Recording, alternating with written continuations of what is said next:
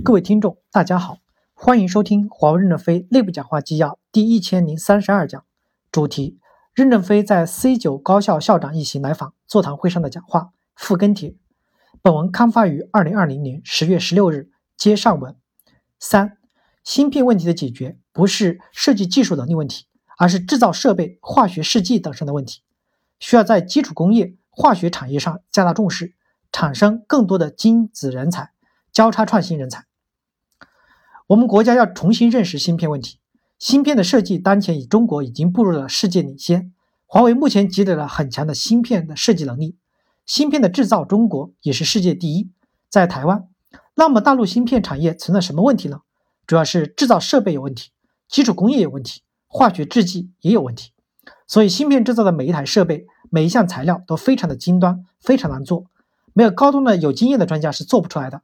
即使做出来，每年也只能生产几台，市场也只需要去几台、几十台，哪怕一台卖得很贵，几台也卖不了多少钱。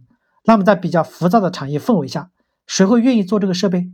例如光刻胶、研磨剂，有些品种全世界就只有几千万美元的需求，甚至只有几百万美元。几千种化学胶制剂都是不怎么盈利的，这是政策问题。我们国家要重视装备的制造业、化学产业。化学就是材料产业，材料就是分子、原子层面的科学。日本在这个方面是非常厉害的，所以我们国家现在高校要把化学看成重要的学科，因为将来新材料会像基因编辑一样，通过编辑分子就能出来比钢铁还硬的材料。但国家需要出来更多的尖子人才和交叉创新的人才，才会有突破的可能。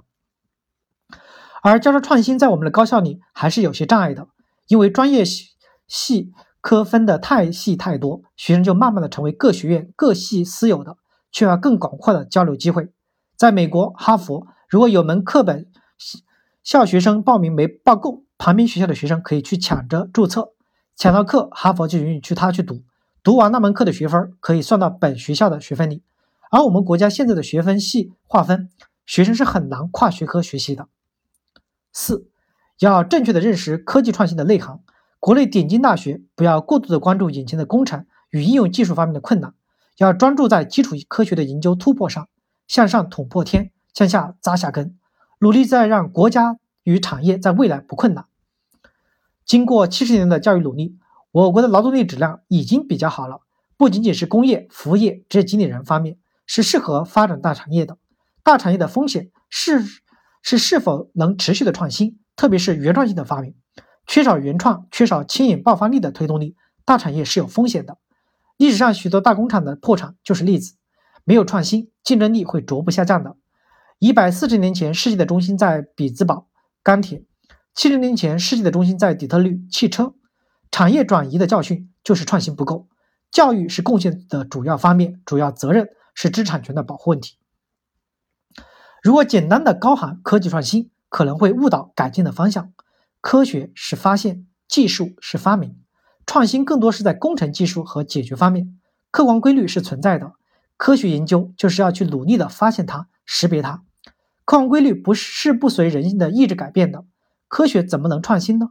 没有东方科学、西方科学，论文是公开发表的，我们可以检索。文化是有东西方的不同，科学却没有差别，真理只有一个。而技术发明是基于科学的规律洞察创造出的新技术。成为生产活动的起点。新技术的发明是多元化的，例如千姿百态的汽车。而现在卡脖子的问题，大多数的是工程科学、应用科学方面的问题。应用科学的基础理论，去国外查一下论文，回来就做了，卡不住你的脖子。基础理论现在全世界可以用的，所以大学不要管当前的卡脖子，大学的责任是捅破天。当然，有一部分工科院校可以做这些工程、工业应用的突突破事情。但是对于顶尖的综合性大学，应该往天上走，不要被这两三年的工程问题受受累，要着眼未来二三十年国家与产业发展的需要。我认为，大学是要努力让国家的明天不困难。如果大学都来解决眼前的问题，明天又会出现新的问题，那问题就永远解决不了。你们去搞你们的科学研究，我们搞我们的工程问题。科学家要把铁链甩了，要有独立之思想，自由之研究，要让自己飞翔起来。